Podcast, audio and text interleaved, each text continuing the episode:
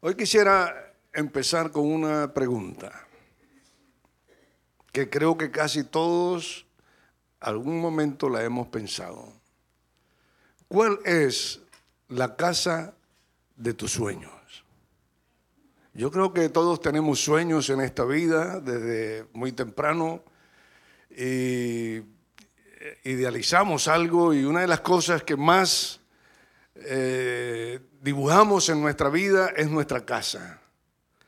Y hacemos a veces un lugar idílico y no logramos alcanzarlo, otros sí lo lograrán. Y buscamos un paisaje, una ciudad, eh, un lugar de montaña o de playa y allí ubicamos nuestra casa y estamos soñando una casa de verano, tal vez de invierno, y tenemos tal vez incluso añoranza de alguna casa donde hemos vivido anteriormente. ¿Verdad que casi todos hemos soñado con nuestra casa ideal? Esta mañana yo voy a hablarle de tres lugares donde estuvo la presencia de Dios de una manera especial por medio del arca de Dios. Uno de esos lugares es el tabernáculo de Moisés. El tabernáculo de Moisés era una casa portátil que Dios mandó hacer a Moisés con lujo de, detalles, muchos detalles, para ir de excursión con su pueblo durante todos los 40 años en el desierto. ¿Y dónde paraban, ubicaban esta casa o este tabernáculo? Donde estaba el patio o el atrio, el lugar santo y el lugar santísimo. Era bastante amplio y lo ubicaban en medio de las doce tribus porque Dios quería de alguna forma estar cerca de su gente. Yo creo que todos queremos estar cerca de nuestra gente porque ese es un sentir que viene de Dios. Él siempre quiso eso, por eso él buscó al hombre, se paseaba con él desde el principio del libro de Génesis, se paseaba con él en el huerto porque él siempre quiere estar con, con su gente. Y el tabernáculo se llamaba, además de ser el tabernáculo de Moisés, como lo conocemos, el tabernáculo de reunión. Porque a Dios le gusta reunirse con su gente. Esta mañana no estamos aquí porque eh, sea una disciplina buena nuestra de ir, no, porque Dios pone en nosotros el querer estar de alguna forma cerca de Él. Y al estar cerca el uno del otro también él se hace presente en medio nuestro. Él siempre va a buscar estas oportunidades de encuentro, de reunión de su gente. Había otro lugar, quiero decir que había otros lugares, aparte de los tres que voy a mencionar. Estos son los más simbólicos, donde estuvo el arca de Dios, que representaba la presencia misma de Dios. Pero otra casa donde él habitó fue el tabernáculo de David. David cuando fue rey de Israel y estaba en su palacio, él quería hacer algo grande, pero Dios no se lo permitió. Y entonces él levantó una tienda, como una tienda de campaña, como una carpa grande, de un tamaño de un solo espacio, donde un día él quiso traer el arca a ese lugar, a esa tienda, a ese tabernáculo que se llama Tabernáculo de David. Algo sencillo, pero allí él dispuso traer el arca a ese lugar. Y cuando traía el arca, pues todos, la mayoría hemos estado eh, estudiando estos pasajes donde David iba lanzando, iba cantando, iba alabando a Dios y todo el pueblo en fiesta.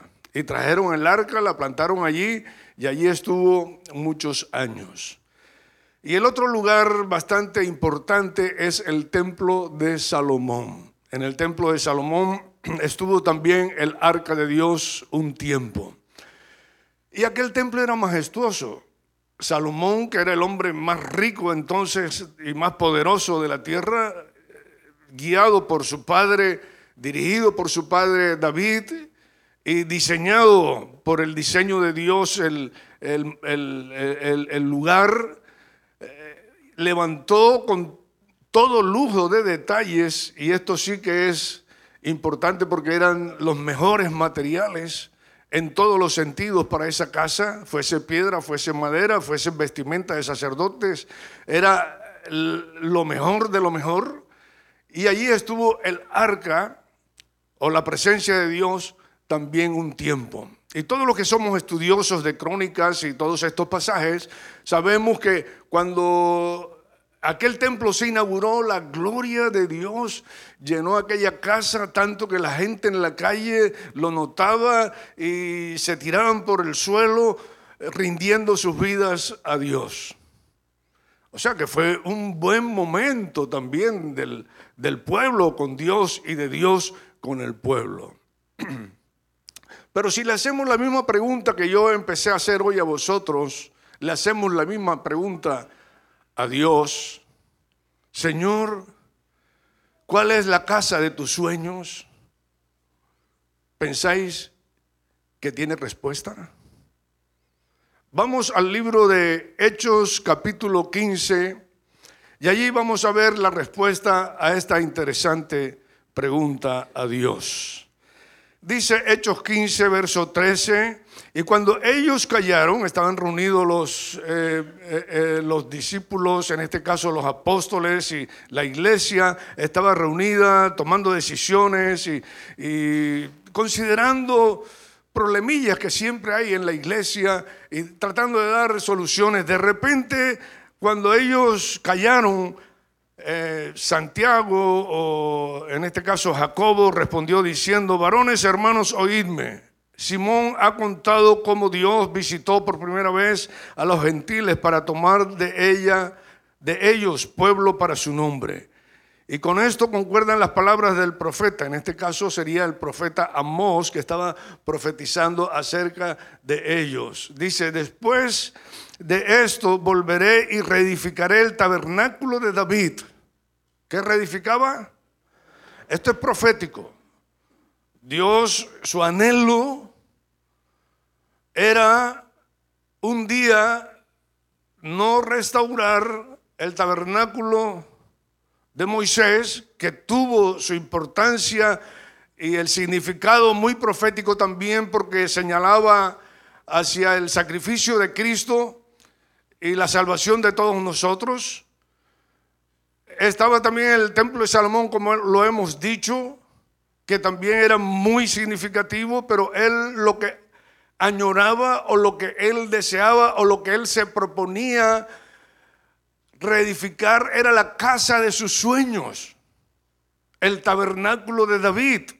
Y él dijo, este tabernáculo va a ser reedificado porque está caído y repararé sus ruinas y la volveré a levantar, para que el resto de los hombres busque al Señor y todos los gentiles sobre los cuales es invocado mi nombre, dice el Señor que hace conocer todo esto desde tiempos antiguos. O sea que el deseo del corazón de Dios es habitar otra vez en el tabernáculo de David. Entonces esto me llevó a mí a, preocuparme qué de importancia tendría ese tabernáculo que no tenía el templo ni el tabernáculo de Moisés. En el tabernáculo de Moisés, como decía, pues había tanto significado por todos los sacrificios que allí se hacían, había muchos eh, sacrificios, ofrendas, sangre, o sea, olía mucho a sangre y una vez al año el, sacerdote entraba al lugar santo donde estaba el arca de Dios y allí presentaba su ofrenda en nombre de todo el pueblo que él representaba. Eh, en, eh, en cambio, en el tabernáculo de, Moisés era una sola pieza, era una sola habitación muy sencilla. Eh, tal vez con un fuerte viento, tal vez podría llevársela, pero era donde el Señor quería estar, en, la sencillez, donde había acceso directo a Él. El pueblo podía llegar, no tenía que pasar con sacrificio, no tenían que ensuciarse las manos de sangre. Era, esto era como también... Eh, muy representativo de lo que iba a ser posteriormente el tiempo nuestro, el tiempo de la iglesia donde ya con el sacrificio de Cristo había sido suficiente, no necesitábamos eh, los lugares, la sala y la antesala, sino que directamente entrábamos al habitáculo, a la habitación de Dios. Entonces desde el primer momento las puertas eran abiertas y, y, todo el mundo entraba allí, todos los que querían ofrecer alabanza, sacrificio de alabanza a Dios, todos los que querían rendir sus corazones a Dios, entregarse a Dios, pedir perdón a Dios, no necesitaban ensuciarse las manos ni traer animales, sino que entraban cantando más bien con acción de gracia, como algunos salmos nos los dicen, y como esta misma mañana nosotros hemos empezado cantando y alabando a Dios de esa manera. Entonces ellos entraban con libertad, no había cortinas, no había tapujo, ni por parte de, de Dios, ni por parte del hombre, porque el mismo David y de allí voy descubriendo el corazón de David también el día que llevaba el arca para ese lugar, para esa sencilla tienda. Ese día él se despojó de sus ropas. Acuérdese que sus ropas eran vestidos reales. No quedó desnudo porque él quedó, fue con ropas de gente común. Y esto me hace sentir o me hace ver que Dios quiere gente común, no quiere gente que venga con, con todo su, ropaje delante de Él y Él mismo también quita toda cortina y Él mismo quita todo lo que puede impedir para que tú puedas entrar en su presencia. Pero Él también necesita un corazón que también se abra a Él de esa manera. Entonces he estado, he estado descubriendo cómo David en su corazón, en sus formas, en sus maneras, agradaba a Dios, aunque era una casa muy sencilla, una, una sencilla tienda, pero Dios se propuso eh, reedificar esa casa en, los, en, los, postreros tiempos, de, volver a tener esa convivencia con su pueblo, de oír esas alabanzas, de escuchar esa risa de alegría de la gente. No es imprudente reírnos, no es imprudente danzar o bailar en la presencia de Dios, no es imprudente alzar nuestras manos. Dios se agrada de eso, Él quiere de alguna forma eh, eh, vivir en medio de nosotros con ese gozo y esa alegría. El mismo David en el Salmo 26 está diciendo, Jehová, la habitación de tu casa he amado. O sea, hay un, corazón de David que que él anhela estar en la presencia de Dios, en la intimidad con Dios, habitando donde Dios habita. Yo quiero estar allí. He amado eso y el lugar de la morada de tu gloria. Qué bueno eh, entrar nosotros de esa manera en la presencia del Señor. El Salmo 27 también nos está diciendo, una cosa he demandado a Jehová, esta buscaré. Él está buscando la casa de sus sueños. También, cuando tus sueños van conectados a los sueños de Dios, tú eres el hombre y la mujer más feliz. Cuando tus sueños se interponen, pues vas a, estar padeciendo hasta que llegues a alinearte con el sueño de Dios. Entonces él decía una cosa, he demandado a Jehová, esta buscaré, que esté yo en la casa de Jehová todos los días de mi vida, para contemplar la hermosura del Señor y para inquirir en su templo. Qué bueno. Y qué bien, yo, yo voy descubriendo el corazón de Dios, voy descubriendo el corazón del hombre de Dios y voy aprendiendo y, y, anhelo, anhelamos cada vez más acercarnos al Señor de esa manera. Y este es el tiempo, esta es la oportunidad. Gracias a Dios vivimos ahora donde se nos facilita el entrar en la presencia de Dios de esta manera.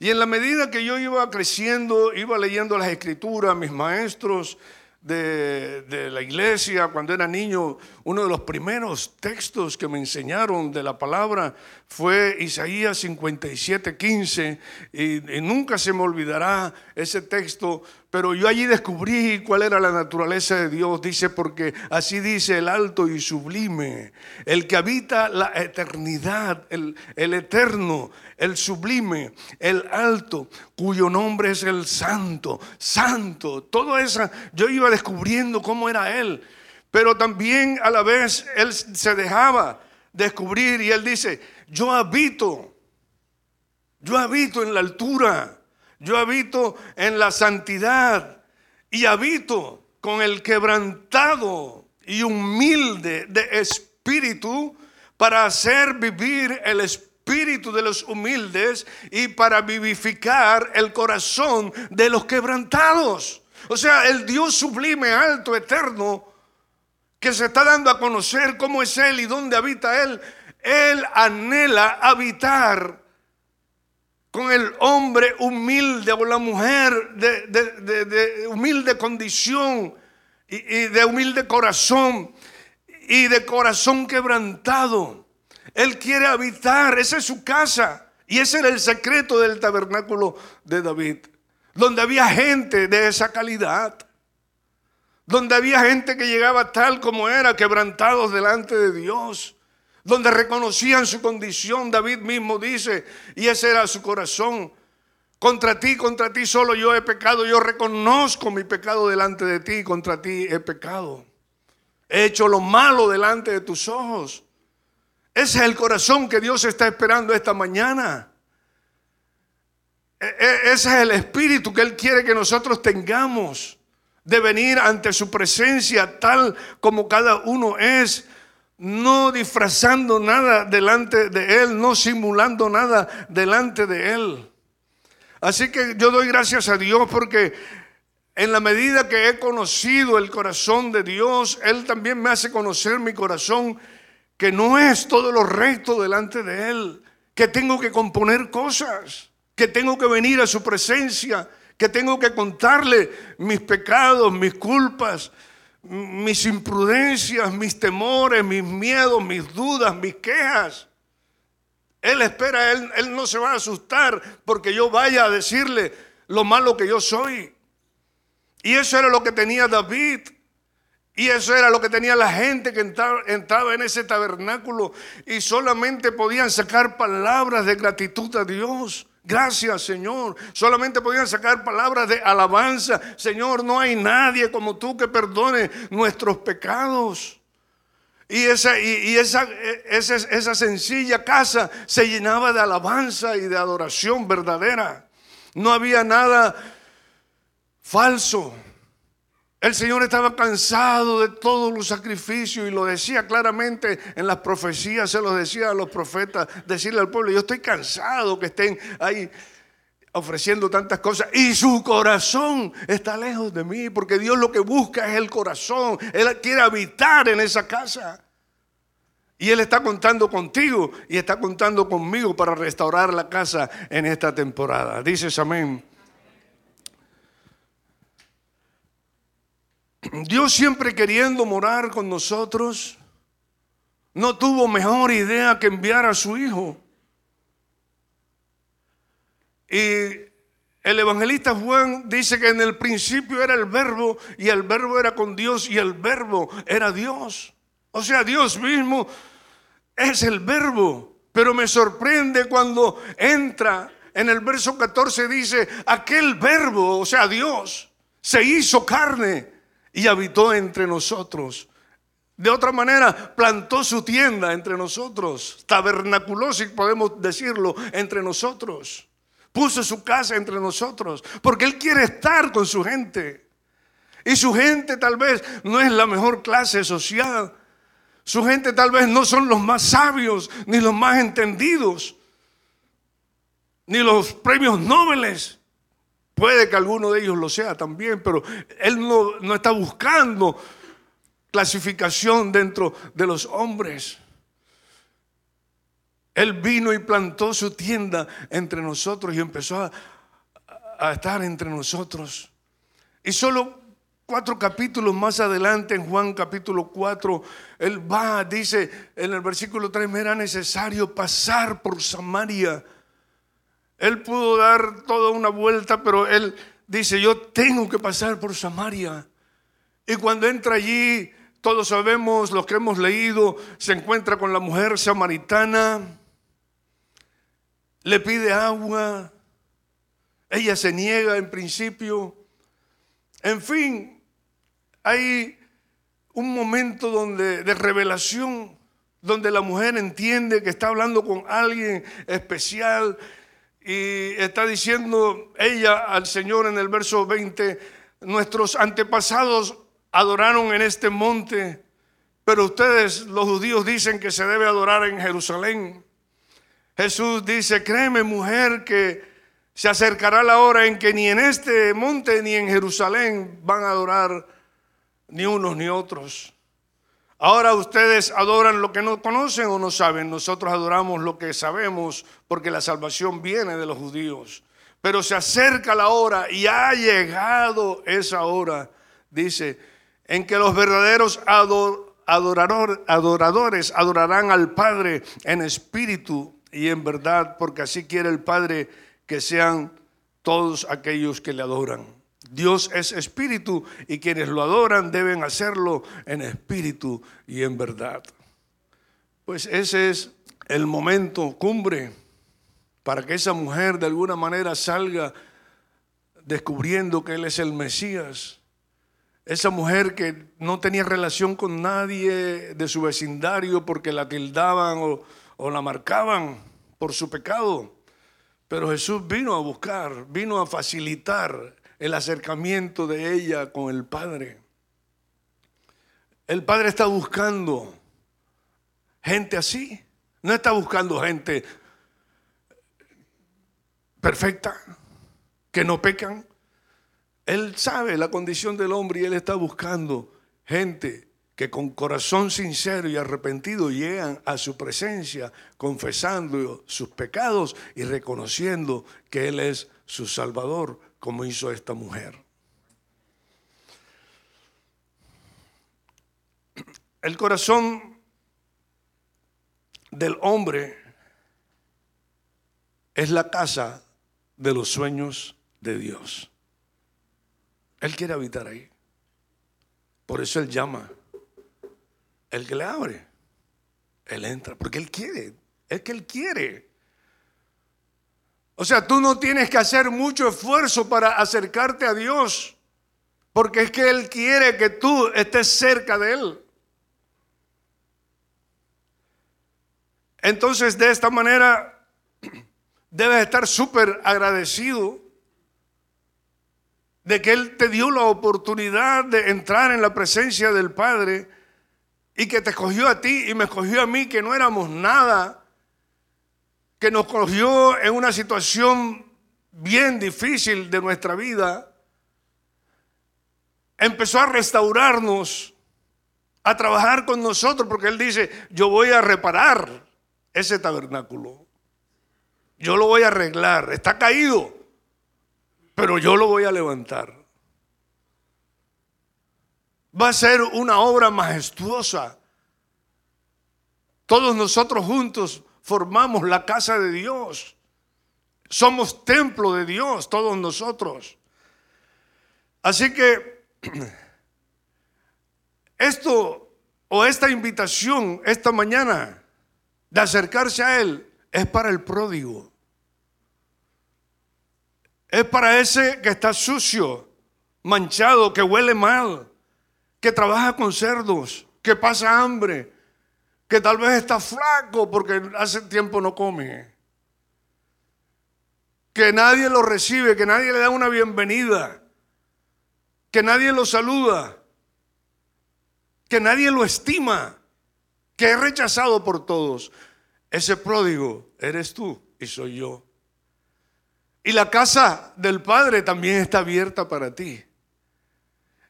Y te vas a sorprender porque cuando tú llegas a Él, él sale corriendo a recibirte. Te abraza, te besa, llora de alegría por tu vuelta a su casa, porque tú eres parte de la casa de sus sueños, una casa sin la gente, no dice nada, solamente es un lugar, puede ser muy bonito, pero tú haces la diferencia para Dios, tú alegras el corazón de Dios te pone anillo, te pone zapatos, te hace andar en una vida santa, recta, delante de Él. Te perdona. Te hace entrar a su casa. Tienen siervos donde están sirviendo una mesa para ti. Unos amigos invitados al de la música le dice, sube el volumen y pon vallenato y pon lo que a ti te gusta. No sé qué música te gusta, mexicana o lo que sea, pero pon música la que a ti te gusta y, le pone, le arregla el ambiente, hay música, hay baile a los que le gusta bailar, pues también hay baile en la casa. Esa era la diferencia de, de un tabernáculo a otro y del templo de Salomón que hoy tú y yo tenemos acceso directo a Dios, donde podemos disfrutar de su presencia, gozar, ver su hermosura, ver lo delicado que ha sido con nosotros en cada detalle, de darnos todas las cosas que nosotros necesitábamos, que nadie más podía darnos. Entonces, yo anhelo estar en esa casa. El Padre anhela que tú estés en esa casa. Cuando yo me enteré de esto hace mucho tiempo, dije, rompo el mapa o el bosquejo o el plano de mi casa. Y yo anhelo estar en el sueño de la casa de Dios. Y anhelo que Dios esté en mi, en mi corazón. Y yo tengo que alinear mi corazón para poder disfrutar de su presencia en su casa.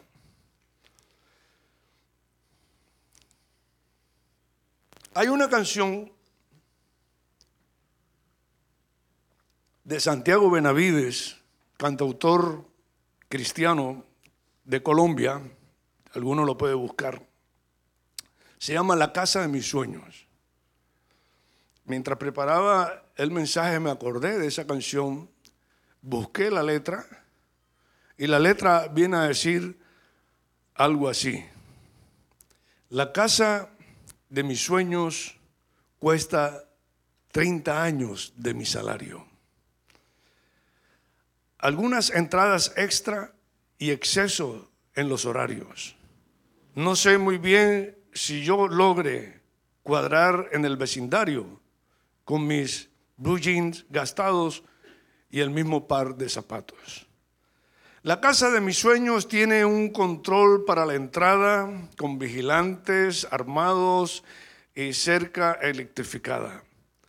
¿Qué haré cuando yo no me cuando ya no cuando no me crean que soy el dueño de casa por la barba de tres días y la guitarra colgada? La casa de mis sueños pide dejar los sueños a un lado quitar tiempo a mi familia para, dársela, para dárselo a mi trabajo. Si el bienestar que deseo me quita el bien que yo tengo o que ya tengo, la casa de mis sueños, la casa de mis sueños, ya no la quiero. La casa de mis sueños siempre se ve tan organizada, con todo puesto en su sitio, ni una pequeña mancha. Algunas mujeres dicen amén. ¿Qué haré con mi par de artistas cuando no aguanten las ganas de hacer sus primeras obras sobre las paredes blancas? Ahí dibujo Andresito. Me pintó una pared con, con un grafitis que creo que todavía está en esa casa. La casa de mis sueños tienen 300 metros cuadrados, alcoba para cada hijo, para que tengan su espacio. ¿Y qué haré cuando un día quiera charlar con ellos un rato y encuentre que todos andan encerrados en sus cuartos?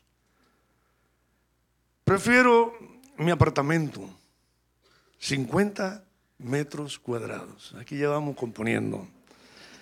Sus dos alcobas pequeñas y sus 21 baños. Prefiero ver a mis hijos subiéndose en los armarios y oírlos gritar felices porque llegué del trabajo. Prefiero mis celadores que cuidan sin escopeta, que cuando salgo sin plata son ellos los que me prestan. Prefiero lo que ya tengo y aunque otras cosas quisiera, la casa de mis sueños, la casa de mis sueños será la que Dios quiera. Amén. Amén. Amén.